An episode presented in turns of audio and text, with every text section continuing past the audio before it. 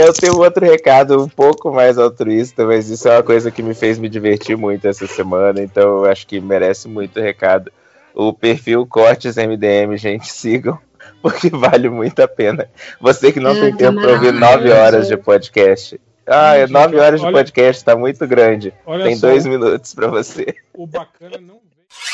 Pra terminar aqui, o aspirador de pó reverso e depressivo, ele fala assim: sugestão: criar um projeto paralelo dentro do MDM chamado MDMDM, onde os nobres deputados irão ouvir trechos do Cortes MDM e comentar sobre esses grandes momentos nostálgicos da podosfera brasileira. A gente já fez isso, né? Acho que no podcast passado a gente parou um tempo e ficamos comentando sobre as postagens do Cortes MDM. Aliás, sigam aí o perfil do Cortes MDM.